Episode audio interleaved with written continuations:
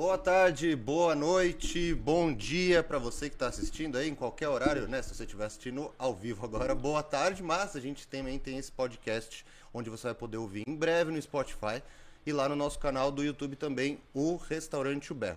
Antes de começar, eu vou pedir dois favorzinhos para você. Primeiro, você vai se inscrever no canal Restaurante Berro. Vai lá e procura Restaurante Berro e se inscreve e ativa o sininho para notificação porque a gente tem vídeo praticamente todo dia. Praticamente tem vídeo todos os dias e hoje, hoje, gente, tem um vídeo que é assim. Até eu dou risada. Não, é, é, eu, eu tava. Você vai, você vai adorar, Bruno. Eu adorar. tava corrigindo esse vídeo, que é o vídeo do Na Cozinha com o Zé. E eu não aguento. Eu falo, cara, como que isso pode ser meu trabalho? Enfim, gente, você vai entrar hoje às 19 horas no canal Restaurante UBR e vai assistir o Na Cozinha com o Zé. A a bomba. A bomba que virou a biribinha, bomba de chocolate, sabe? É, o Zé, né, meu pai, tentou fazer uma bomba de chocolate. Só vendo mesmo que foi engraçado demais. Então, pessoal, vai lá, Restaurante Ubel, se inscreve. Também procura a gente no Instagram, arroba Restaurante Ubel. E hoje tem uma promoção especial para você. Se você tá aí na tua tela, você vai ver que tem um QR Code aí para você. Você vai apontar a câmera do seu celular pro QR Code e vai entrar num site onde você vai ter todos os nossos produtos especiais de Natal. É isso mesmo, gente. Tem panetone, tem torta, tem biscoitinho, tem bombons. É uma coisa melhor que a outra. E não é porque é meu, cara. Tem uns panetones lá maravilhosos que você pode dar de presente para sua mãe, para sua namorada, para sua esposa. Você pode levar na sua festa de Natal e vai ter um desconto muito bom. Que o Zé vai garantir esse desconto absurdo pra ele. Ele falou que é um desconto absurdo. Você vai entrar nesse QR Code, aí você vai dar lá no WhatsApp e falar assim: Rúbia, eu quero meu desconto agora que eu tava assistindo o podcast, tá bom?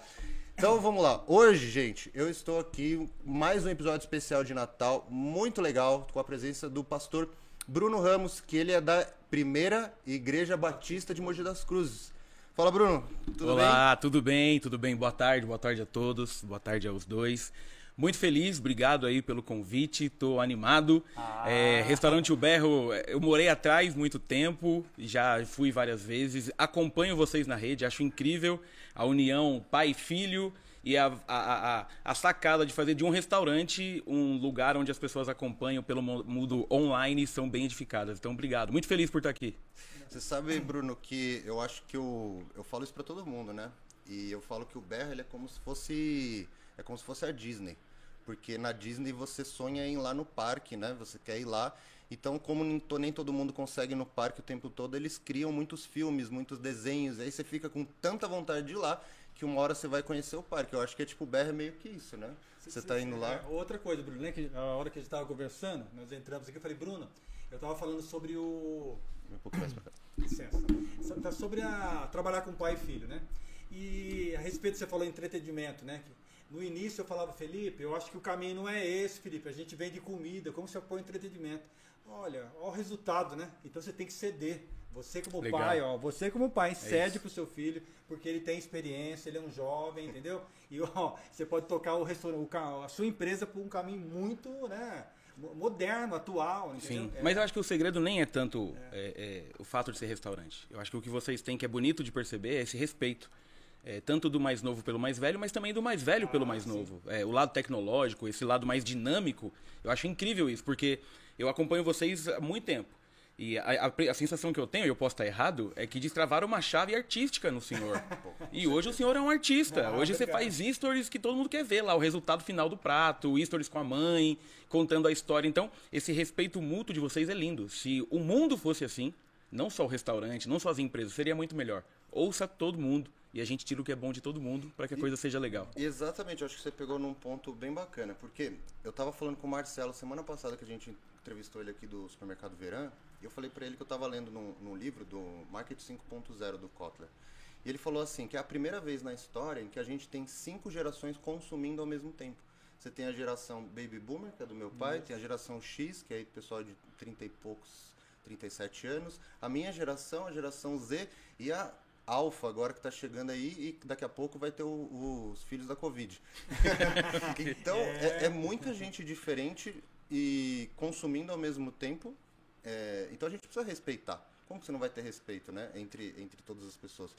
E encaixando um pouco disso, assim, como que a gente consegue é, ter esse respeito, assim, dentro da religião? Porque hoje a gente está vivendo num, num, num um ambiente muito conturbado de tudo, né? Tudo é muito polarizado, tudo, muito, tudo é muito extremado, uhum. né?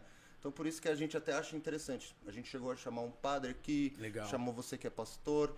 É, se eu conseguisse encontrar mais outros líderes religiosos, que eu acho legal a gente conversar com todo mundo. Legal. Eu acho que você tocou no assunto que eu mais gosto. É, e você já usou as duas expressões que eu costumo usar: polarização e extremos. Infelizmente, o lado da religião, isso tomou conta de tudo. Nós não temos mais o respeito, nós não temos mais a questão de caminhar com os diferentes. E aí tem dado esse resultado de brigas. É, eu sou um cara que eu busco sempre o equilíbrio, em tudo. Então, se você perceber, a religião ela tá tão extrema que ela já invadiu o âmbito político. Agora ou você tem que ser A ou tem que ser B. Quando que isso é rompido? Por que que isso acontece? Desculpa te interromper, Claro. Bruno. Você pode colocar o microfone um pouquinho mais Mais próximo? perto? Isso. Aí, melhorou? Eu também? Pra cima? Aí, aí. Tá bom aqui? Aí, valeu. Desculpa, Bruno. Não, vamos lá. É, tudo, tudo se ajeita. e aí eu acho que o que falta é isso, é respeito. Então eu sou cristão, eu sou evangélico é, da linha protestante, mas eu não teria problema nenhum, por exemplo, se você falasse assim, não, hoje é você e o padre aqui. Porque ele é gente como eu, ele é pessoa como eu, ele tem. a- o que nos diferencia são doutrinas, o que nos diferencia são conceitos, mas o respeito seria acima de tudo. Então, eu não curto muito esse movimento, por exemplo, eu vou falar mal da minha turma, não da turma dos outros, do movimento evangélico extremo. Um movimento que vai dizer que se você não votar em X, você não é crente. Tal. O movimento que gosta de bater nos outros. Jesus não me chamou para ficar batendo em ninguém. Ele me chamou para andar com gente e para mostrar o que ele é. Então esse movimento tomou conta da gente, por quê? Porque as pessoas têm a sensação que se elas gritarem, elas representam Jesus. E eu acho que não tem nada a ver com a Bíblia, né? Jesus sentou com todo tipo de gente. Ele conversou com todo tipo de gente. A diferença é que ele ouviu o diferente e falou aquilo que ele achava. Aquilo que ele eh, acreditava, aquilo que ele ensinava, ele discipulava. Então o que falta é isso. Falta compaixão com o outro. Senão, nós caímos e trilhamos um caminho que tem que ser assim. Ou é igual a mim ou não serve. E aí eu tô longe desse negócio. É, e, e aí tem muita gente que chega e fala assim: ah, mas o fulano tá ali com prostitutas, tá ali defendendo o bandido, tudo. Mas, cara, Jesus andava com essas pessoas. Ele não andava com, com nobres, com não sei o quê, ele, porque ele andava com. Eu não sou muito religioso, tá? Você me corrige se eu estiver falando bobagem. Mas pelo pouco que eu li da Bíblia. Ele andava ali com pessoas que estavam em necessidade, não em pessoas que não precisavam, né? Sim. Então as pessoas acho que muita gente deturpa, né? O que, que- o que, que é, o que de fato é o ensinamento de Cristo, né? Sim, na verdade Jesus andava com gente. É, aqui a gente gosta de ficar separando. Veja, Jesus quando ele chama Mateus, por exemplo, que tem até um, um livro bíblico, Mateus era publicano. Era um, um tipo de um político ladrão da época, um vassalo romano da época. Quando Jesus chama Mateus e Mateus larga tudo para andar com ele, a primeira coisa que Mateus faz é um jantar com os publicanos para apresentar Jesus e Jesus senta à mesa. Resumindo, é como se Jesus estivesse com uma raça de ladrão. Quem que é contra isso? É fariseu. O fariseu é o religioso, é o cara performático. E aí ele vai lá e fala assim: se ele fosse quem ele diz que é, não sentaria com esses caras. E a resposta de Jesus é sensacional. Eu vim para quem precisa. O médico ele é eficiente para quem tá doente, não para quem tá bom. Então é isso. Jesus ele veio para andar com gente. Seja pobre, seja rico, seja prostituta, seja político, seja ladrão, seja o que for. Porque o que ele quer é ensinar um modo de vida e não pessoas perfeitas. Porque se fosse pelo âmbito da perfeição, Mas ele você, andaria só. Você acha que, que essas pessoas, de, de muitos dissidentes, assim, da, que, que, de algumas religiões, eles têm consciência do que eles estão fazendo? Ou você acha que eles realmente acreditam mesmo que, tipo, Jesus queria eh, tais coisas, sabe? Tipo, será que eles entendem realmente o que, que é? É, eu acho que o problema é a falta de conhecimento gera isso. E a falta de conhecimento hoje, veja, qual que é o grande problema? É que você tem bastante gente ensinando coisa errada. Então você vai ter linha de gente, de líderes religiosos que vão dizer isso, que tem ou é com a gente ou não serve, ou não segue ou não presta. Então, o fato de você, que nem, ó, veja a sua fala agora há pouco. Eu tô falando o que eu entendo aqui, porque eu li pouco, você já reconheceu. Tem gente que não leu nada e quer falar alguma coisa. É o que mais tem. É isso, então você reproduz uma ideia alheia. Você ouviu um dia e não questionou. Eu acho incrível quando, por exemplo, eu prego lá, eu, pastor segundo, eh, os pastores da PIB, os, todo mundo prega, mas a gente não tem problema de ser confrontado. Ó, e tal coisa que você falou, não, vamos lá, vamos, vamos aprofundar no texto. Então, o problema é a falta de conhecimento. Por quê? É muito mais fácil eu te ouvir de seguir do que eu pensar. Né? Então eu viro uma massa de manobra. Isso está na moda. É, pode ver, tem líderes hoje falando absurdos e tem gente seguindo. Então é, a falta de conhecimento faz a gente andar por caminhos tortuosos, né? Fora que, que a- às vezes não é nem porque a pessoa leu, né? Não, ele viu um corte ali no Instagram, Isso, isso. aí ele já acha que aquilo é verdade absoluta e começa a espalhar e não nem se questiona, né? Eu acho que uma coisa que falta muito hoje pra gente, pra todo mundo e às vezes pra mim também eu penso isso, é o repensamento. Uhum. que é, e repensar e, e, mudar, né? Porque muitas vezes a gente repensa e fala não tá bom mesmo, não vou, não vou mudar nada, né? é isso. Não, então é, esse problema vem em especial do meio cristão que a gente chama de neopentecostal. Eles pegam recortes da Bíblia e querem fazer doutrinas. Então eu vou te dar um recorte que é muito usado. Tem um texto de Filipenses que Paulo diz assim, é, é famoso, vocês vão saber que vocês já viram um monte de caminhão. Eu tudo posso naquele que me fortalece. Uhum. As pessoas usam isso para dizer o quê? Eu tenho um poder nele. Não, o texto está dizendo assim, ó, eu já passei fome, já comi bem, eu já tive preso, já tive livre. Eu conheci esse Jesus e nele eu passo qualquer coisa. Olha a diferença do texto, ele não está dizendo que ele tem poder, ele está dizendo assim, em Jesus eu passo qualquer coisa, porque eu sei que ele vai cuidar de mim. Então se você recorta, você faz a miséria. Você vai falar um monte de coisa, pessoal, é isso, nele eu vou ter poder. Vai nada. E tem aquele outro que está na moda também. Conhecereis a verdade e a verdade vos libertará. Qual verdade, né? É, esse aí é ainda mais, é mais exato, porque aí vai de acordo com aquela sua primeira Depende pergunta, que, que, vai libertar. Uhum. Agora, está dizendo conhecereis, não está dizendo ouvireis, seguir, ou conhecer. Se você não conhecer, você não liberta. Isso é fato. O conhecimento liberta, né? Em todas as áreas, né? Todas, todas. Mas isso é um ponto bem interessante, do que a gente está falando disso, de, de citações bíblicas, de passagens bíblicas. Eu perguntei isso para o padre, eu também pergunto para você. você a, Bíblia, ela é um livro a ser interpretado ou quem escreveu quis dizer alguma coisa literal ali?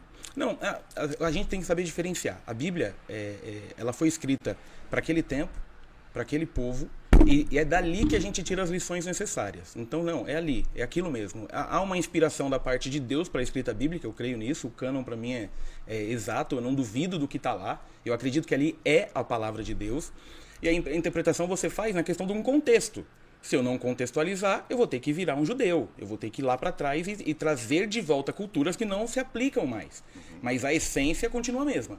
O ensino continua o mesmo. Amarás o teu Deus acima de todas as coisas e ao teu próximo como a ti mesmo. O resumo que Jesus deu. Jesus, o que, que eu faço para seguir? Quando ele foi questionado, ele falou: ah, ama o teu Deus acima de todas as coisas e ao teu próximo. Então, ela é um livro que é verdade, é a palavra de Deus, nós contextualizamos apenas para o tempo, mas a essência continua sendo a mesma. E o Novo Testamento são ali os apóstolos que escreveram o que eles aprenderam.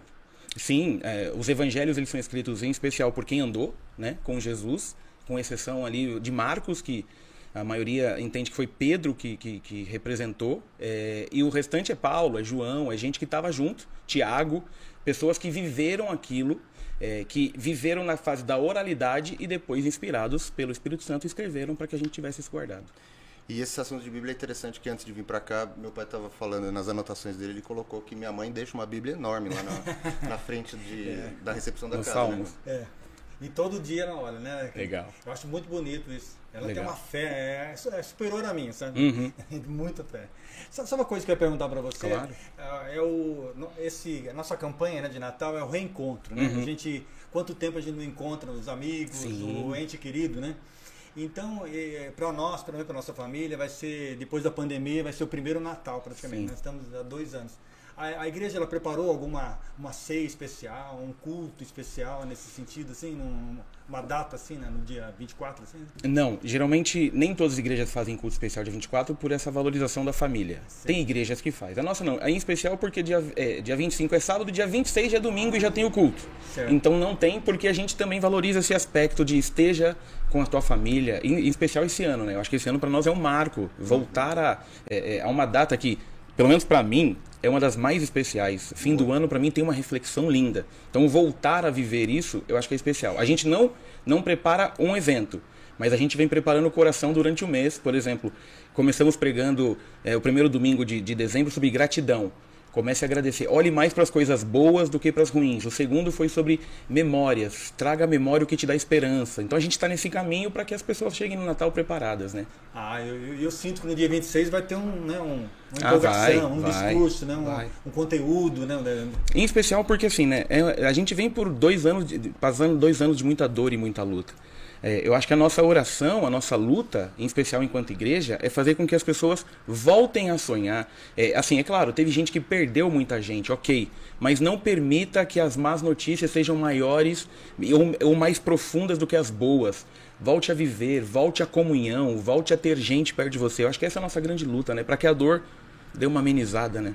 E aí, a gente está precisando disso, né? Muito. Eu acho que é é, e conta, a gente já falando disso, como que foi um pouco dessa, toda essa luta aí nesses dois anos? É, teve que fechar a igreja, vocês tiveram que se adaptar no, no, digital? Como que foi um pouco disso? Nós já tínhamos um mundo digital bem, bem realizado. Nossos cultos online já funcionavam muito bem. É claro, adaptamos uma coisa ou outra. Mas uma coisa que me impressionou muito, é, que eu gostei muito de fazer parte por ser da PIB, é que quando avisou que, que foi fechar. E olha a minha história. Eu, eu preguei aqui dia 8 de março. Dia 9 eu corri para São Paulo, porque meu filho nasceu 8 da manhã, meu segundo filho, Benício. Caramba. Aí, é, quando eu chego aqui de volta, depois de três dias fecha tudo. Nós juntamos a liderança da igreja, falamos, vamos fechar, não tem como, o negócio é perigoso. Mas no mesmo momento, nós criamos um projeto para que as pessoas não ficassem refém. Porque a primeira coisa que nós pensamos foi: a fome vai bater a porta, as empresas vão fechar. E nós fizemos um projeto chamado Um Quilo a Mais. E aí foi assim: para muita gente, né, a pandemia foi um momento de descanso, até de um estresse por ter parado. Para nós foi o oposto. Nós trabalhamos a pandemia inteira. Nós fizemos um sistema de drive-thru para recolhimento de alimentos, claro, com luva, Bacana. máscara, com tudo. As pessoas passavam no portão da igreja, a gente ia recolhendo. Nós montávamos cestas e começamos a divulgar. Você que está precisando, venha. E, cara, foram dois anos já, vai dar. Não, nem deu dois anos, né? Deu um ano aí, nove é, meses. Março, março, né? E nós entregamos 60 toneladas de alimento para todo mundo que precisava de Mogi das Cruzes. Não era para igreja, nada. É, e isso é engraçado, porque foi um trabalho incrível. Então chegava um católico lá e ficava meio assim. Eu acho que ele pensava, se eu falar que eu sou católico, eu não vou ganhar cesta. Eu falava, não, católico também tem fome, a gente está aqui para servir. Então foram dois anos onde nós fechamos sim a porta para a celebração, mas não fechamos a porta para a questão do cuidado. E aí ficamos ali três, quatro meses iniciais, né, no culto online, mas preparado, já estava tudo em casa e continuamos trabalhando para servir a cidade. Depois voltamos aos poucos, agora já está tudo quase normal. E, e, vocês conseguiram, foram aparecendo novos fiéis? muito, muito. E essa é a parte que eu acho que é a maior, mais assustadora. É, Desde o começo da pandemia, eu acho que nós temos aí uma média, sem medo de errar, de 180 novas pessoas em um ano e nove meses. Chegando na igreja. Muita que, gente que marcada. Que começam a frequentar. Que começam a frequentar e que chegam e que se apresentam dizendo, eu quero ser parte disso aqui, como é que eu faço para ser membro disso aqui e tal. E aí foi um, é assustador até hoje. Então a nossa conta é, é, dá um pouco até de medo, assim, de falar, meu, é muita gente que está vindo. E vem gente que, que não era evangélico, gente que já era evangélico, vem de tudo, mas veio bastante gente. Sabe o que eu acho legal? É... Eu pode chamar de igreja evangélica? Pode, pode. claro. Eu não, claro. sei, não sei se. Sim, sim. É, eu acho legal, o que eu acho legal da igreja evangélica é o senso de, de comunidade. Eu uhum. cresci numa família católica e eu acho que a igreja católica ela tem um pouco assim, do, tipo, nós temos uma comunidade, porém, se você não quiser fazer parte, cara, problema, meio que o problema é seu e a igreja está aqui, a casa de Deus, você, você vem se você quiser, uhum. né? É, isso agora, hoje em dia, né? Eu acho legal que a igreja evangélica ela tem esse senso de comunidade, que é uma ideia de, de, de quem está de fora. Você falou essa palavra, eu achei muito interessante, porque eu que trabalho com marketing, a gente fala muito disso, que é o pertencimento.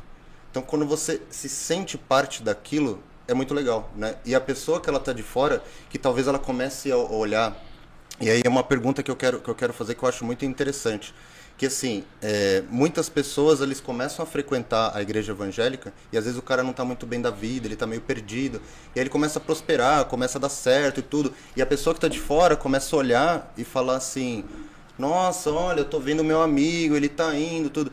Então você acha que que é, é, essa, esse senso de comunidade é porque todo mundo ali está com o mesmo objetivo, todo mundo está querendo trabalhar, todo mundo está querendo prosperar na vida, e aí como, como que é? Eu tenho um pouco de Deus Legal. nisso. A tua pergunta é, é, faz parte da minha semana. A gente teve um encontro de homens esses dias e eu falei sobre isso. Eu acho que a diferença hoje é isso, é a, o caminho. É, o domingo é muito pouco para você se sentir parte. Você ir para um culto onde você senta, canta, ouve, até cumprimenta e vai embora, não gera uma caminhada. Eu acho que a nossa diferença é isso. Nós, nós zelamos pela mesa ah, o fato de estar junto. Então, quarta-feira eu saí meia-noite, acho que é Coatinga o nome da cidade, do, do bairro, sei lá o que, que é, num sítio, porque a gente estava num grupo de homens fazendo um churrasco e falando de vida. Sim. Compartilhando. Então, acho que o segredo é esse. Nós não fazemos da igreja um evento dominical. Nós fazemos da igreja uma união de pessoas falhas que precisam de Jesus e umas das outras. Então, você vai para Atos 2, o texto macro da igreja, do início da igreja, Atos 2, 42 Diz que eles dividiam o que tinham, vendiam o que tinham para partilhar. Pessoas iam se aproximando por quê? Porque era isso aí, chamava atenção. Calma aí, é, o mundo evangélico me ensinou o seguinte: se eu tenho um, você não tem nada, eu tenho meio. Se eu tenho um e vocês dois não têm nada, eu tenho um terço. E eu estou acostumado com isso. Então, eu acho que o que nos diferencia é um pouco da comunhão, da coinonia. Nós queremos andar juntos. Por quê? Se a gente fizer aqui um bate-papo, eu- quantos anos você tem? Eu tenho 30, e- 32. 32. 32, eu tenho 36. Se a gente começar a compartilhar de uma amizade, tem muita angústia no seu coração que só é angústia porque você ainda não pôs pra fora. Porque o dia que você me contar, eu vou ter algo pra te dizer. Pode ser que eu já tenha passado por algo igual. Você já tá aliviado daí. E às vezes não é nada, né? E, as- não, e ainda que É, e a seja, ainda que muito seja muito, mas está prendendo o teu coração. Então, a igreja evangélica, ela tem me ensinado é, que a diferença não é o domingo. O domingo a gente se junta para celebrar junto. A diferença é se a gente caminha junto. Então, antes de vir para cá, eu era pastor em Paraisópolis, uma das maiores favelas de São Paulo. Nunca vivi coisa tão incrível. Nunca vivi coisa tão incrível. Porque você pensa, a favela, muito pobre. Sim, mas se tem uma coisa que eles são de ensinar, é divisão e caminhada. Então, caminhar junto é o que nos diferencia. Isso ao domingo, é isso que você falou. Você pode ir numa missa. Mas como é que você caminha com gente que crê naquilo, que ensina? Essa é a diferença. Então, a gente preza pela mesa. Você sabe, você falou de caminhada agora, eu vi aqui, eh, nós dois. Uhum. Então, parece que esse ano né, a gente entrou numa cinturinha de 2021, né, Felipe? Sim. É, eu acho que cada um encontrou o seu lugar, sabe assim, ó. Uhum. E a caminhada, ó, sabe, ganha- sabe como fosse um ganhando força, assim, É os isso, dois, assim, ó. é isso. Indo, né? A criança falando assim, ó, nossa meta agora para 2022, vamos dobrar esse faturamento. É isso. Eu não questionei não, porque pode ser que seja, porque a, a sintonia, assim, sabe? Tá, tá, tá junto, né? E é, e é isso que ele falou. Você perceber que tem gente do teu lado que acredita na mesma coisa e puxa a corda junto. Então isso é corpo. Por que, que a igreja chama de corpo e onde Jesus é o cabeça? Porque o corpo anda junto. Porque o corpo é assim, se a minha mão tá machucada, todo o corpo sofre. Se a minha mão tá bem, todo o corpo é beneficiado. Então como é que eu posso ser corpo se anda cada um na tua? É um corpo é, é, cortado? Não. Não. Corpo é, estamos juntos, dividimos juntos, nós aprendemos na Bíblia a chorar com quem chora, mas a sorrir com quem sorri. Então a tua dor é minha dor. E a tua alegria completa a minha alegria. Isso me lembrou uma coisa que eu estava ouvindo esses dias de um atleta que ele foi treinar no Oriente Médio, no país Kuwait. E, e é um- uma religião muçulmana e lá é um país muito fechado, então ele conviveu muito com, com costumes muito diferentes de- do dele, né? E aí ele estava dizendo que, que eles tavam, ele perguntaram para ele assim: "Você fez amigo lá?" Aí ele falou: "Cara, sabe coisa interessante? Se você chegar para alguém, você é árabe, né, e falar assim: "Esse cara é meu amigo", é uma ofensa. Ele falou assim: "Como assim é uma ofensa?" Porque se é, a palavra em árabe amigo significa que um indivíduo que não significa nada para mim. Aí ele falou: "Como que você chama um amigo?" Ele falou que lá é uma palavra que se você traduzir meio que ao pé da letra em português, ela se chama irmandade. Legal. Então, quando você fala que a pessoa é seu amigo na linguagem árabe, ele está dizendo que aquele cara é seu irmão. Então, olha que coisa interessante na cultura. Todo mundo é irmão. Eu tenho amigos de descendência árabe e que eles ajudam todo mundo, né? E, e- e isso que você está falando, que todo mundo ajuda um outro. Assim, a, a gente esquece de, de- dessa irmandade humana que a gente tem e, e não ajuda o, o próximo que está ali do nosso lado. Se ele prospera, você prospera também. É isso. É, É. E, e a questão de visão é do todo, né? Então, é, se eu ajudo só o meu, eu posso ser egoísta, porque o outro precisa. Então, Paulo vai dizer em Filipenses, é, ajuda todos. É claro, primeiro aos domésticos da fé, primeiro a quem caminha com você. Entre nós dois aqui passar necessidade, você vai ajudar primeiro quem? Ele. Mas tendo a oportunidade, me ajude. Então, acho que isso que a gente tem aprendido muito com Jesus. É, de vida. Faça com que quem está do seu lado não esteja com fome. Faça com que quem está do seu lado desempregado não esteja sem um gás. Faça com que o reino da partilha seja verdadeiro. Acho que é o segredo. Não, não, dá pra gente ver alguém em dificuldade e falar: Vou orar por você, Deus te abençoe. Pô, vou orar. Mas orar não mata fome, não, pô. Ora, mas me dá um- alguma coisa, me paga um almoço no berro lá e tá tudo tranquilo. E aí a coisa fica melhor. É Mas- verdade.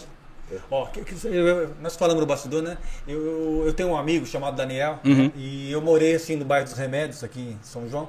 E o Lar Batista era situado na rua São João, próxima à antiga Eugim. E aos domingos era liberada a visita, sabe? Pra gente. Eu tinha sete anos de idade. E hoje o Daniel, sabe, é uma pessoa distinta, é um órfão, né? É, O que, que podia ser o destino do órfão? E ele foi amparado pelo Lar Batista. né? E olha que grande homem. E hoje, conversando com a Cris, é, vocês têm a sede na Avenida Schwartzman, né? Cris é uma atendente. É, a né? atendente que trabalha com nós, né? E ela me falou que você ah, também dá assistência, assim como fosse uma aula de reforço aos alunos, tem um espaço, assim. E aí eu perguntei, mas são da Igreja Batista? Ela falou assim, não, é, ele não, não, não tem necessidade de ser da Igreja Batista. Esse reforço é dado também, sabe? É, é um, um, como um trabalho social, né? É Que isso. É um é trabalho isso. social. Onde a gente divide. A nossa igreja agora fez a campanha de fim de ano para doar sapato para quem tá lá na Batista. Então tem uma árvore lá na igreja montada agora no hall, não sei se o senhor viu o dia que foi, cheio de caixa de sapato embrulhado que a gente vai levar essa semana para entregar. É um, é um fazendo pelo outro. É um ajudando o outro. Acho que o segredo é esse, né? Acho que e o Natal nos ajuda muito a pôr isso em prática. É, essa reflexão. Eu falei isso, eu preguei para os jovens sábado, falei: faz uma reflexão do seu ano aí. O que, que você fez?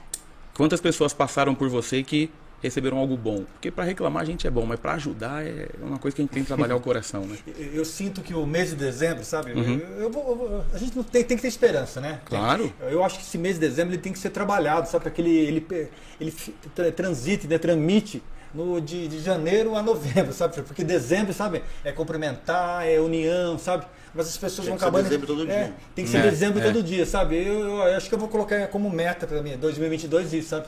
Passar para meus funcionários, passar para minha família, Sim. passar para o meu amigo, isso, sabe? Porque é muito bonito o mês de dezembro, Sim. né? Eu, eu, eu trago sempre três reflexões grandes na minha vida. É, o meu aniversário, quando eu vou fazer um velório e o fim do ano. É, é, são as- os momentos que eu fico muito reflexivo. No meu aniversário é o que eu fiz nesse último ano, o que, que minha vida representou para o mundo, o que, que eu vou fazer. Diante de um caixão, eu penso assim, se fosse eu, o que diriam? E diante do fim do ano é, será que o meu coração é tão grato? Porque por pior que seja, eu cheguei até aqui. Então, assim, isso é por quê? Porque a gente sempre olha pro pior. Porque se a gente pegar uma lista, chegou dezembro, vamos pegar uma lista aqui. Coisas boas e coisas ruins. Facilmente as coisas boas serão maiores. O problema é que a gente dá muita mais notoriedade pra ruim. é. E pra mim, dezembro ainda tem um plus. As três mulheres da minha vida fazem aniversário. Ah, que lindo. Dia 12, minha esposa. Domingo agora, minha mãe. E dia 31, minha filha. Então, assim, é reflexão. novo. Bem no novo. 31 de dezembro, 11 h 20 da noite, ela nasceu no Santa Joana. Foi o Réveillon mais espetacular da minha história. E você sabe, Bruno, que isso me lembrou, o meu pai falou, me lembrou uma vez, quando eu era bem pequenininho, acho que ele nem deve lembrar.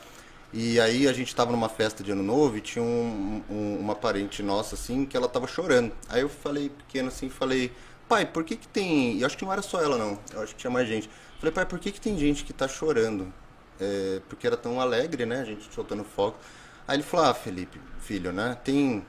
Às vezes a pessoa vê que não fez é, muita coisa da vida, o cara começa a refletir que a vida tá passando. E não sei, às vezes ele viu a vida passar e ficou assim. E você sabe que lá quando criança, eu, eu lembro desse pensamento, eu levo hoje pra vida adulta. Eu penso assim, cara, todo ano da minha vida vai ser a- feliz, velho. É eu não vou chegar nunca no fim do ano da minha vida e vou chorar. Só se for chorar de emoção de falar assim, eu fiz um monte de coisa. Sim. Porque você falando disso que a gente só, só pensa em coisas ruins, né? E, e a gente foi fazer um post de retrospectiva. Aí eu comecei a pegar ali o Google Fotos e colocando desde o começo do ano pra gente montar a retrospectiva. Até falei pro meu pai. Eu falei, caramba, quanta coisa.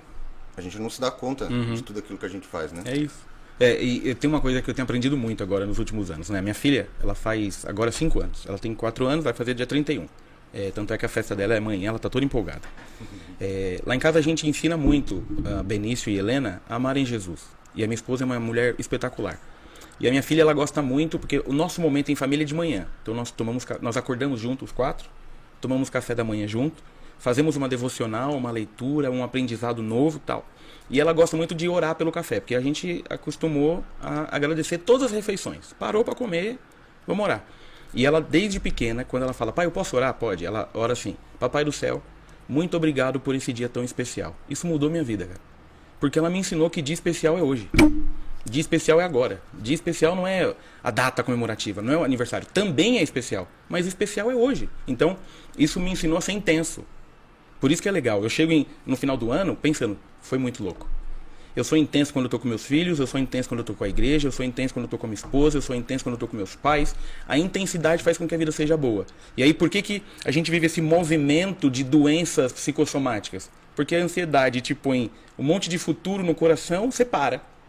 A depressão te enche de passado no coração, você para. E o hoje chama presente. Você deixa de abrir o presente, que você recebeu para ficar preso. Então, é- é- essa reflexão é perfeita. Aproveita agora. Não faça, por exemplo, a mudança do meu casamento. Não espere aniversário de casamento para surpresas, para jantar fora, para dar um chocolate. Não. Não Obrigado tarde, por né? esse dia tão especial. O especial é hoje. Vamos aproveitar agora, que a gente nem sabe. Aquela aquelas histórias meio coach, mas que eu acho legal. Hum. É, viva como se o médico acabou de dizer que você só tem 24 horas de vida. Se você ouvisse isso, você ia fazer o quê? Um monte de coisa legal. Por que, que você não faz?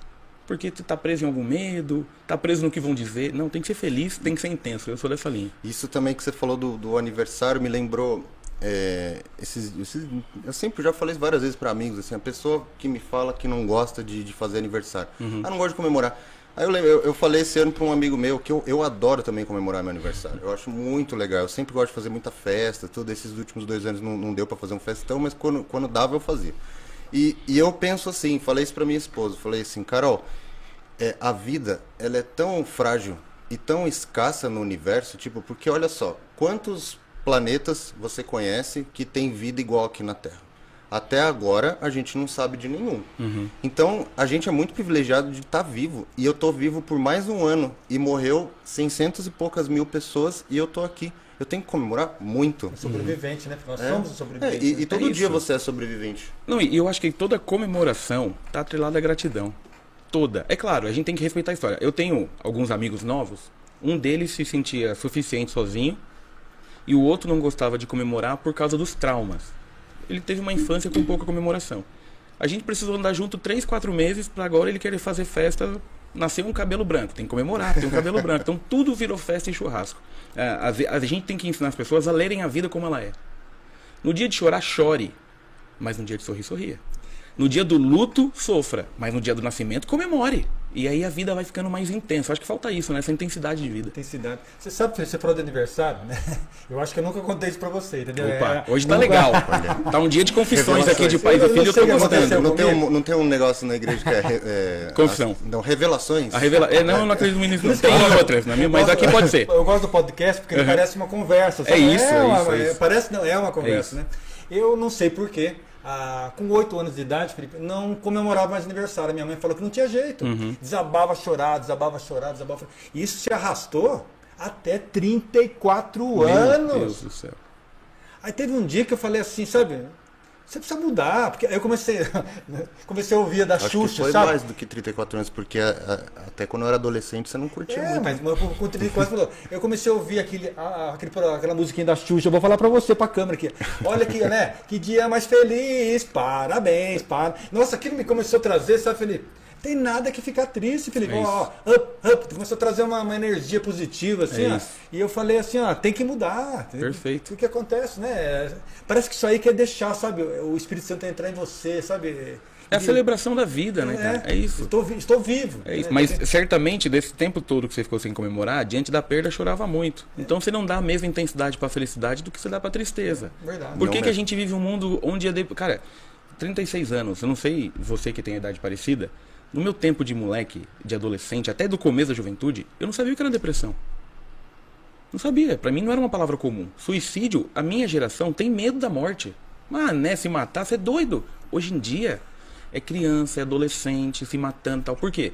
Porque nós estamos atolados na depressão, no medo, na desgraça, sem olhar pro sol, sem olhar pro. Eu faço muito esse exercício na igreja. Você quer um motivo para agradecer? Respira aí. Aí, pessoais, tá respirando? Já tem um motivo para agradecer. Tá vivo. Mas, Respirou. Bruno, você você também não acha que a gente falava, talvez a gente, na- quando a gente era pequeno a gente não, não ouvia e também na geração dos meus pais também não falava nada, porque talvez não se falava, então muitas pessoas talvez eles sofriam do mal e ele não sabia o que acontecia com ele. Talvez o meu pai sofre, tivesse sofrido de depressão com 8 anos de idade É. e, e não sabia, né? E aí, é, hoje, como, as- então, tem muita gente disposta a falar, eu também acho que a gente está num momento também onde a gente está mais propício à doença, porque é, cada vez mais, né? A gente falou de polarização, isso ajuda também, Sim. contribui para processos depress- depressivos. Mas eu acho que, que se falava pouco também, né? Hoje, Sim. hoje se divulga mais, que, a- a- talvez as pessoas tenham menos vergonha, porque eu lembro que não tem muito tempo, se você falasse que, é, que você tinha depressão, pô, era uma taxação assim, como assim depressão? Isso é coisa de maluco, né? tipo, é uma coisa que não se falava muito, né? Uhum. Eu acho que também tem a questão da divulgação, mas eu acho que também tem a questão da simplicidade de vida. Por exemplo, seu pai, ele é, ele é, é- se você se aprofundar na história dele, tem um, um fato que fez isso dar uma diminuída. E aí, sem perceber, ele entrou nessa corrente e foi perceber com 30 e poucos anos, ok. O problema, eu acho que é que a gente vive num tempo onde as cobranças são excessivas. Sim, demais. Então, por exemplo, para você ser feliz, você tem que ser rico. Eu atendo juventude, casal. Ah, a gente quer casar tal. Mas quando o cara te conta o plano que ele tem para casar, ele vai casar com 90 anos. Quer ter tudo. Porque né? ele tem que ter É, é, 12 quer ter apartamentos, 13 carros, 7 milhões na conta. Não, peraí. Então você não quer casar. Você quer ser rico. Então, esse, esse modus operandi da vida de ter para ser, complicou. E aí você entra numa. O meio da, da, da, das redes sociais são bons. Mas isso aqui já era um negócio nessa geração que é a comparação. Não, pô, não precisa ser igual. Eu não preciso ser igual a você, não. Eu tenho que ser eu, você, você e a gente se junta. Então eu quero ser igual a você e tal. Isso fez com que o mundo é, é, vivesse esse tempo da inveja, da comparação. Então a minha felicidade, ela sempre está, está pautada em ter alguma coisa. E aí eu fico lembrando dos ensinos de Jesus. Busque o reino de Deus e a sua justiça, e as demais coisas vos serão acrescentadas. Aquilo que a gente chama de bênção, Jesus chama de coisa. O importante é ser feliz, é ter a tua família. Ter... Você começa a olhar para um aspecto da vida e não do outro. Uh, você ter um carro melhor que o meu não me afeta. Então eu acho que esse é o problema. Nós estamos num mundo onde nós perdemos o foco e gerou esse mundo competitivo, polarizado, extremado, invejoso, e as pessoas não sabem olhar e falar, Deus, obrigado aí pela. Tem um café, um pão aqui, uma manteiga, meus filhos, minha esposa, que dia incrível. Obrigado por esse dia tão especial. Então acho que o problema é esse. Nós sabemos viver com o mais simples. Hoje em eu, dia está mais difícil. Eu acho que também o que as pessoas esquecem é o seguinte, que tem muita comparação, porque ele quer, ele quer ser o outro, né? Sim. Mas é, é mais importante do que você se comparar é você ter de referência. Sim, claro. Então, tipo, e, e as pessoas, elas não... Eu vejo isso, que muita gente não entende isso na internet, né? O cara olha para aquele empresário e, e ele começa a falar, ah, mas eu tô ficando para trás, mas eu não... Não, cara, o, o talvez ele tenha chegado ali por um, uma casualidade do destino, alguma coisa que ele fez, ou talvez ele esteja fazendo realmente mais do que você. É, tenha-o como referência, né? Sim, e assim, a história dele é dele, não é tua. Cada um tem suas lutas, né? É aquela velha diferença, né, entre avareza e ambição. Tem muito avarento se chamando de ambicioso. Ambição é o cara que não desiste, o cara ele tem um sonho, ele vai atrás. O avarento, ele precisa do dinheiro para rir. Ele precisa olhar para o extrato para estar tá feliz. Não, pô, ambicioso é diferente. Você luta para que o, o Berro seja o melhor restaurante de Mogi. Isso é bonito. Por quê? Porque é nosso. Porque agora chegou a minha vez de cuidar, porque é da família. Isso é ambição. Agora, eu só sou feliz se o Berro for o melhor. Pô, aí você condicionou sua felicidade a algo que pode dar errado. A felicidade ela não pode estar atrelada ao que você tem. Ela tem que estar atrelada ao que você é. Eu dei o meu melhor pelo berro. Tô feliz. O restante é detalhe. Você sabe que a gente, faz, a gente faz muitos eventos, né, Felipe? Né? Muitos. E voltamos agora depois da pandemia. Fizemos um casamento, é um casamento. semana. É. Que legal. Duas semanas atrás. É. Eu vi. Amanhã tem outro evento, inclusive. Legal. Só que fora do berro.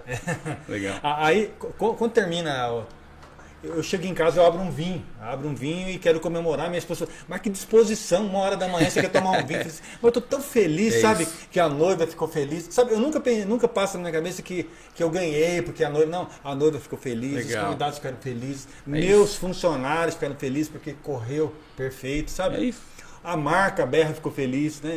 Sabe, é uma coisa assim que, que eu sinto que é, é isso que, me, que, não é a minha conta, sabe? Propósito. É, lembra que eu falei é para você uma vez é isso. propósito? Que é consequência, o dinheiro é consequência, entendeu? É, aí você vai, vai, vai, vai, o dinheiro é a consequência. É isso. É, é que fazer bem te faz bem. É isso, isso, isso você sempre ensinou desde pequeno que é, que o, eu lembro que a gente perguntava, pai, como que você fez para ficar rico? Aí ele respondia assim: é, você faz um trabalho bem feito e dinheiro vem por consequência. Se o trabalho for bom, obviamente você tem que. Hoje em dia é um pouco mais difícil, até porque você tem que trabalhar do jeito certo, né? Não basta é só você. Você pode se matar o que for, mas se você se matar.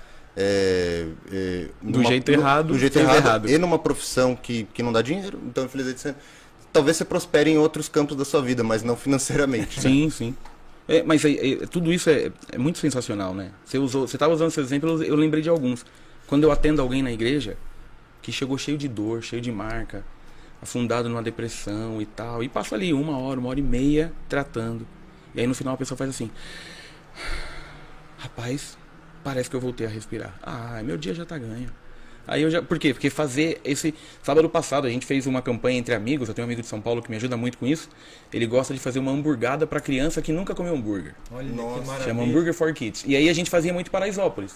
Ficou dois anos parado. Ele me ligou essa semana, há duas semanas, falou: Bruno, bora fazer. Eu falei: bora. Aí ele traz 500 hambúrgueres, 500 pães, ele traz churrasqueira tal. E eu fui atrás do restante, fui atrás de refri, batatinha tal. E fomos para um lugar, eu, eu não sou muito bom de Mogi assim, mas bem longe, acho que é Piatã ali. Servimos 500 hambúrgueres para 500 crianças que nunca tinham comido hambúrguer na vida. Rapaz, fiquei acabado de cansado, porque assim, foram ali 5, 6 horas em pé, corre aqui, pega ali. Mas não tem nada que paga a satisfação de chegar em casa dizendo assim: que incrível o, resultado de hoje. Ver aquele sorriso, ver aqueles moleque. O hambúrguer é maior que a mão dele. e ele feliz da vida. Então, assim, não é o. Veja, não é o que eu tenho, é o que eu sou. E o que eu sou diz que se eu ajudar o outro, me faz bem. Tendo muito, ou tendo pouco, eu sou feliz. É o segredo. Você percebeu que eu, eu gosto de contar causas, né? Claro, claro. Isso é bom. Eu vou contar mais um aqui. Então, ontem, né? Ontem o cliente falou assim: Zé, precisa voltar esse pão, né? Porque pandemia não serviu mais, porque tem que ser embrulhado. Né? Sim. Né? Aí eu disfarcei, né? Fui lá, comprei um, dois pãozinhos. Quando eu cheguei lá na padaria, do lado do Berro Afeto, uhum. quentinho, saiu na hora. Aí eu peguei e falei pra Maria, Maria, o que, que a gente tem pra oferecer para ele molhar, assim? Aí eu peguei meu molho. Mas o molho ontem tava tão bom, tão bom, que não se acreditava. A hora que eu coloquei na mesa, ele pegou e molhou. A hora que ele colocou na boca, falei, Zé, você não sabe a alegria que você me trouxe, cara. Que legal. Eu lembrei eu com sete anos de idade, comendo um pão com molho. E não era todo dia que eu podia, não, hein? E eu também, eu, falei assim, a, a vida era. Ele falou assim, ó, a minha mãe não tinha dinheiro para comprar um pão com molho. Quanto custa um pão com molho hoje? R$3,50 se custar? Ele falou, Zé, você, a alegria que você me trouxe aqui, ó. É lembrei da minha mãe, lembrei do eu molhando o pão com comendo aquele, aquele, sabe, aquele sonho de comer um pão com molho. E, e, um dia minha mãe me deu dinheiro e eu comi. Eu falei assim, nossa, Zé. Eu, um simples gesto que eu fiz, e a é gente dizia, que nem você falou de atender uma. uma, uma, uma né, uma é, eu acho que esse é. molho poderia estar até estragado. mas o teu ato faz com que para ele seja o molho mais incrível do mundo. O molho é um detalhe. O teu coração faz o coração dele se alegrar. Ele perguntou, você fez um esforço pela felicidade do outro. E outra, ó, quem estiver ouvindo aqui, ó, né, né? Eu, eu faço tudo para te agradar, sabe? A Legal. eu, sabe, eu é uma, um prazer para mim. Um é prazer, isso. Né? É isso. É um prazer, sabe? É, eu digo que a gente tinha que lutar para que ninguém passe pelo nosso caminho sem receber alguma coisa. E é o que eu falo pro meu é filho, sabe? Ó, eu fiz um favor para você. Provavelmente vai ser difícil você retribuir.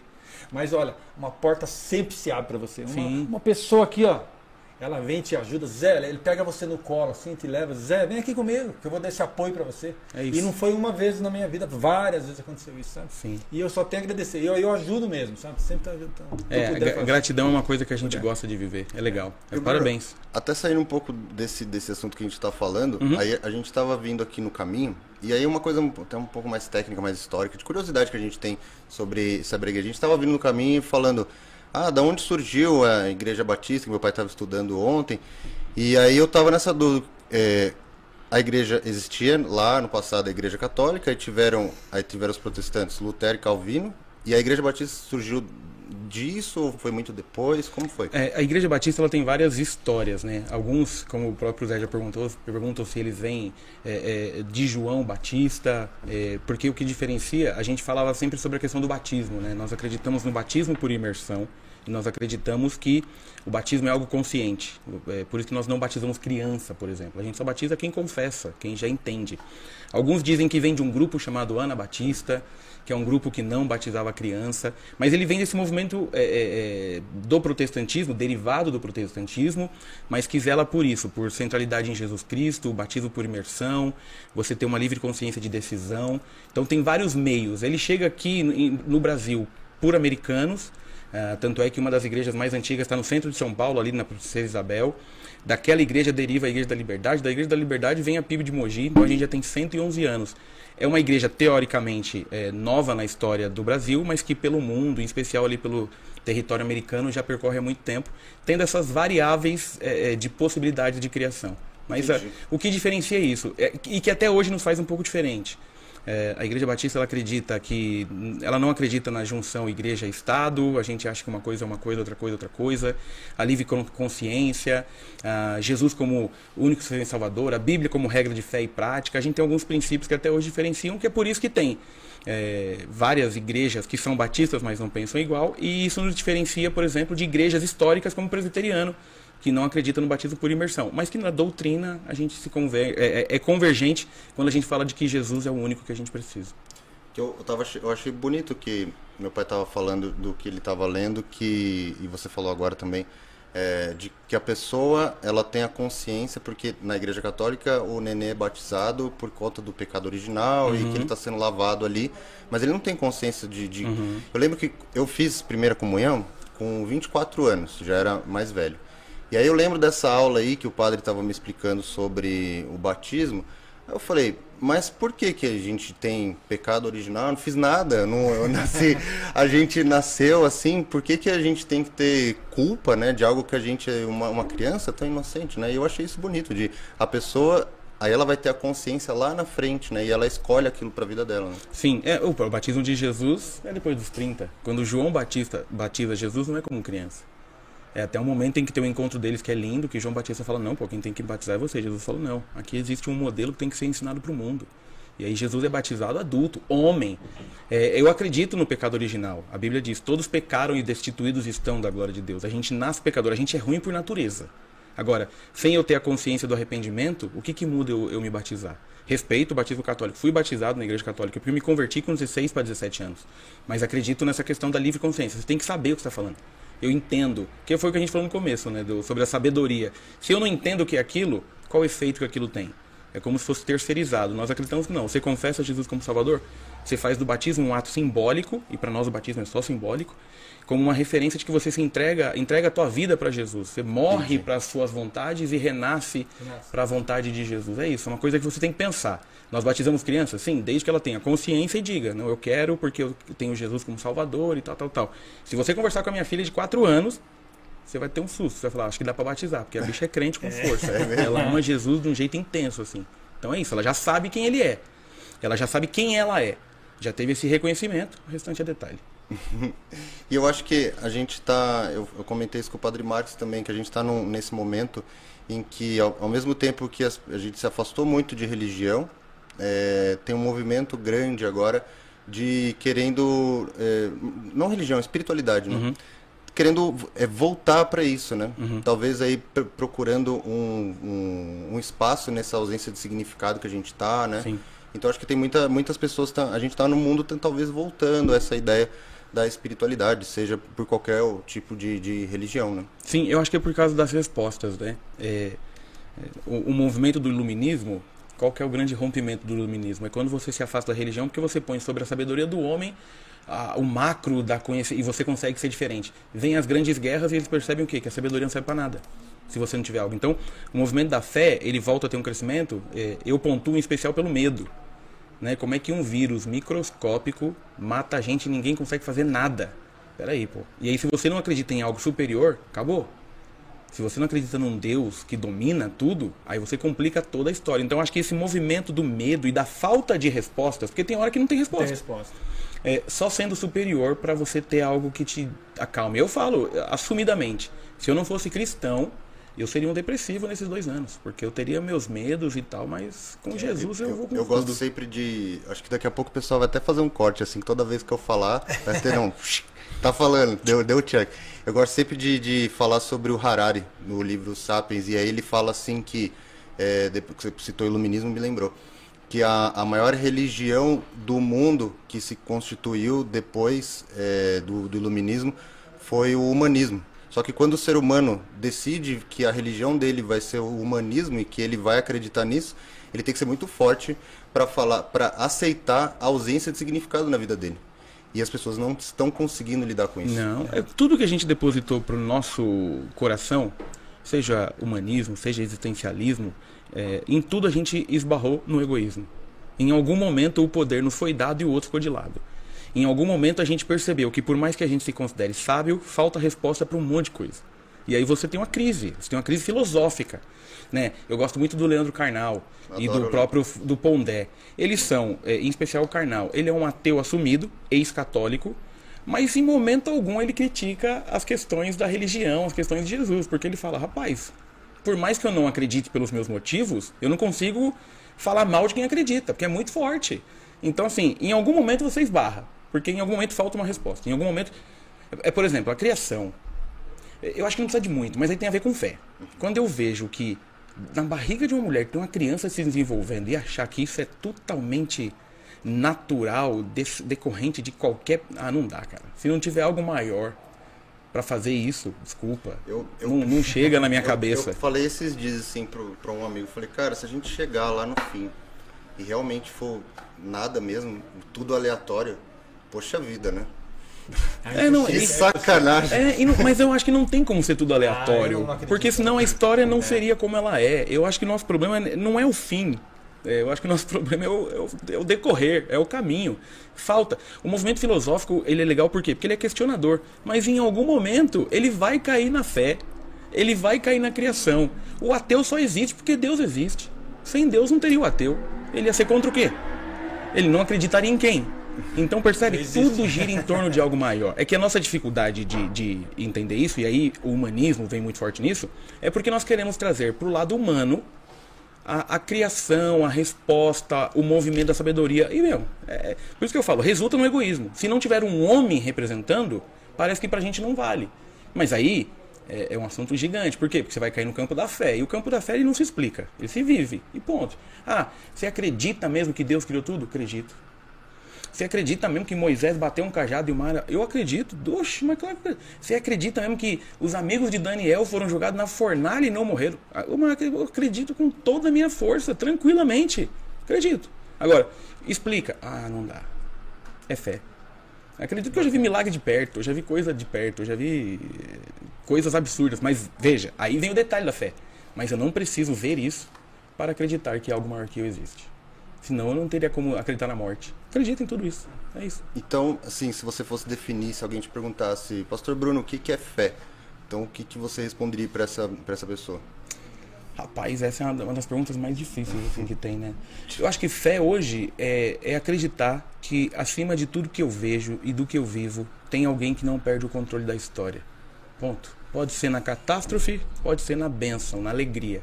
Existe um Deus soberano que cuida de tudo, que criou tudo que escreveu tudo e que vai cumprir no final aquilo que ele disse. Então eu descanso esperando que tudo se cumpra. Eu, eu não me considero uma pessoa religiosa, mas eu acredito em Deus. Uhum. E até desse papo teve um momento que eu lembrei assim, puxa, eu vou falar isso, eu acho legal. Quando eu faço orações, quando eu tô que eu não, eu não faço oração assim do tipo, meu Deus, eu quero isso, né? uhum. eu, eu vou conversando assim, eu acho que que Deus a gente eu vou conversando com claro. com, com ele. E, e, eu acho que você, as pessoas que chegam assim e falam, ai meu Deus, é, por favor, me dê tal coisa, eu quero isso no meu trabalho eu quero isso na minha vida, eu quero ganhar um jogo de futebol, sei lá, né? Um jogador de futebol talvez que, que seja religioso, ele pedir. Eu falo, cara, por que, que Deus se importaria com isso? Não, não, é, não é, eu não acho que, que seja isso. E se ele se importasse se tivesse um de cada lado, seria empate a vida então, toda. Então, imagina, se, ele, se, o, se o cara. Aí ele, o, o cara do Flamengo, do Palmeiras pede ali, e Deus fala, puta, cara, agora, eu vou te faço, falar, né? hein, que dessa vez eu vou ter que dar Libertadores pro Palmeiras. Aliás, Pra que isso, né, Deus? Deixava com o Flamengo, ok. então, eu, eu penso muito disso, de... Eu não acho que... Eu não, não sei o que, que, que, você acha, mas eu não acho que Deus está se importando tanto assim com coisas tão pequenas no, na nossa vida. Assim. Então, talvez Deus seja mais macro e ele... Sei lá, eu imagino isso, tá? Que ele, ele deu tudo aqui pra gente e falou assim, olha, você tem que... Eu, eu até te ajudo, dou uma guiada, assim, porque tem muitos momentos na minha vida que eu falo, poxa, não tem explicação, assim, a vida vai, vai jogando a gente uhum. nos lugares, a gente acha que tem controle, não tem. Eu já sofri um acidente de carro uma vez bem forte, não aconteceu nada comigo, o carro uhum. deu PT. Tinha assim, ó, tinha um, uma árvore desse tamanho, um poste de, de, concreto e um poste daqueles que você bater cai e não dá nada. E eu bati bem no meio, assim, no, no, no de que não dava nada. Nossa. Aí até o policial, quando veio lá, ele falou, escapou. porra, cara, se você te batisse qualquer um desses dois aqui, você tinha morrido. Caramba. É porque pressionava, né? Sim, é. sim. Então eu não consigo duvidar que, que tem alguém aí falando, oh, calma lá, né, cara? Vou, deixa eu te dar uma. Não é, não é você agora. Mas eu não, eu não acredito que, que Deus se envolve em questões tão efêmeras assim quanto, por exemplo, o meu trabalho é, a minha vida pessoal, não sei. O que, que você acha? Não, eu acho que fé é, faz você pedir para que Deus cumpra a vontade dele na tua vida. Eu concordo, porque se você tem um aspecto em que eu e você lutamos por coisas diferentes, ambos são confiantes em Deus, tenha fé e pede o que, que Deus faz, né? Seria como se Deus tivesse os filhos preferidos. Eu acho que a diferença é, você não pode esquecer que você colhe o que você planta, você não pode esquecer que a vida tá cheia de gente, o mundo tá cheio de gente maldosa e tudo mais. O decorrente é isso. Acredito que Deus possa intervir? Possa, mas a gente nunca vai entender qual é a vontade dele sobre aquilo. Nunca. É, não que ele não se preocupe, eu acho que Deus é um Deus muito amigo, muito brother, assim, parceiro. Ele tá junto com a gente. No jogo de futebol, ele tá aqui, ele participa de tudo.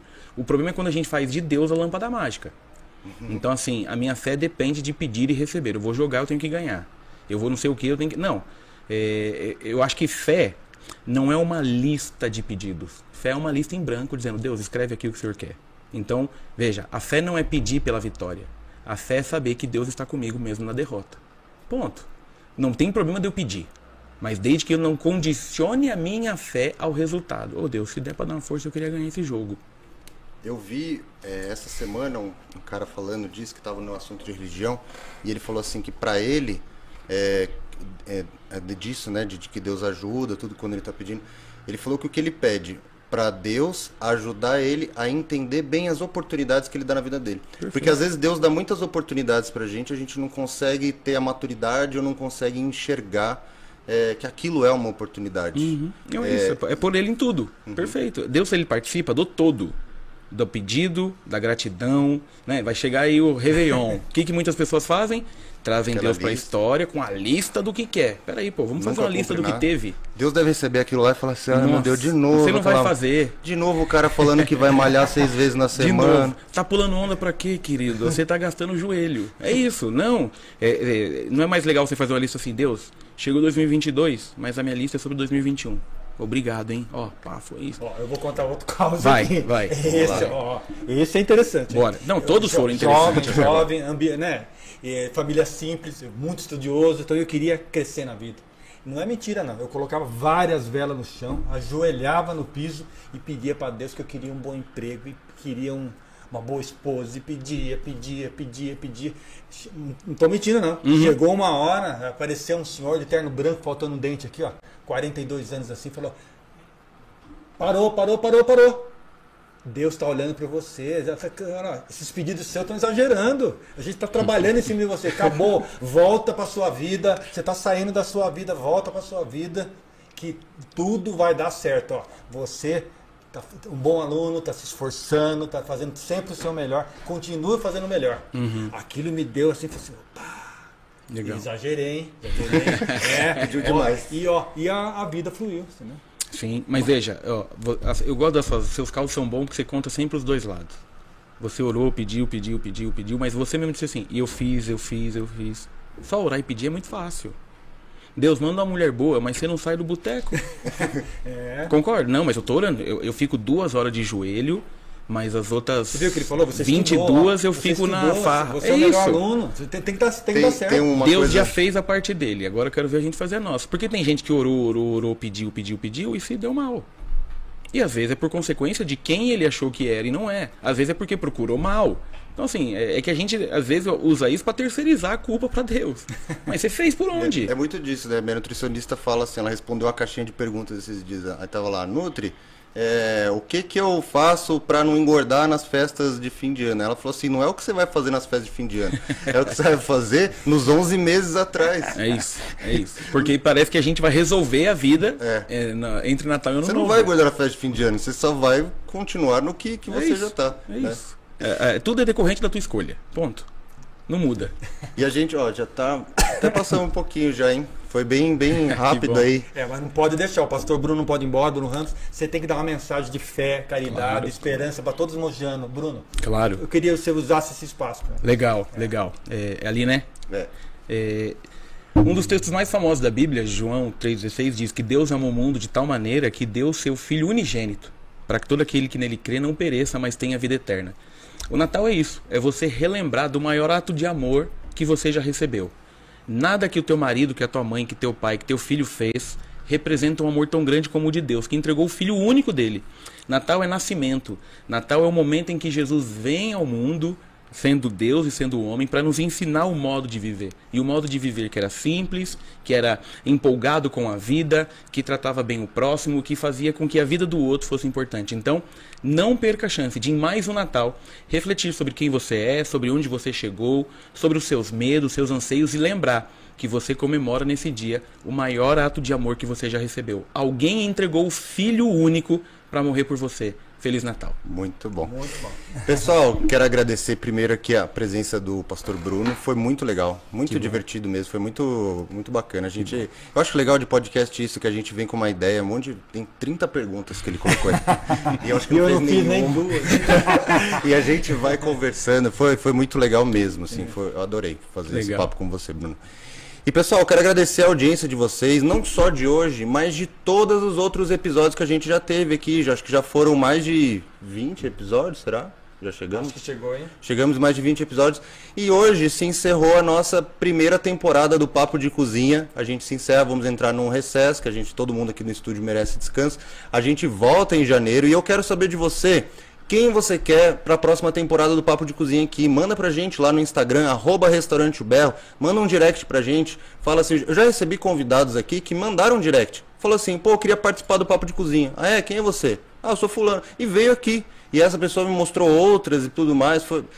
O Papo de Cozinha é isso. É você, é como assim, ó. Você vai sentar agora na sua cozinha lá no Natal vai conversar com a sua família, é o que a gente faz aqui. Então faça podcast na sua casa e não deixe de ir ao restaurante O Berro, o melhor restaurante de comida caseira de Mogi, e a gente vai estar aberto o tempo inteiro. Ó. Esse final de ano a gente só fecha no dia 25, né? 25. Dia 25 31. e no dia 31. É, só no dia primeiro. Depois. e no dia primeiro, é, porque todo, todo mundo merece essa, né? Então vá ao berro, faça sua confraternização de fim de ano, ainda dá tempo, vai lá, a gente tem pacotes especiais para empresas. E como eu falei no começo do episódio, também compre os seus kits de Natal que estão maravilhosos. Não esquece do desconto. Não esquece do Desconto. desconto aqui no QR Code, que vai estar, acho que vai estar Bruninha, aqui, ó. É, que o Zé vai dar o desconto. É isso aí. Pessoal, muito obrigado. Não deixa de se inscrever no Restaurante Berro até o ano que vem. Tchau. Tchau, tchau. Aí, valeu.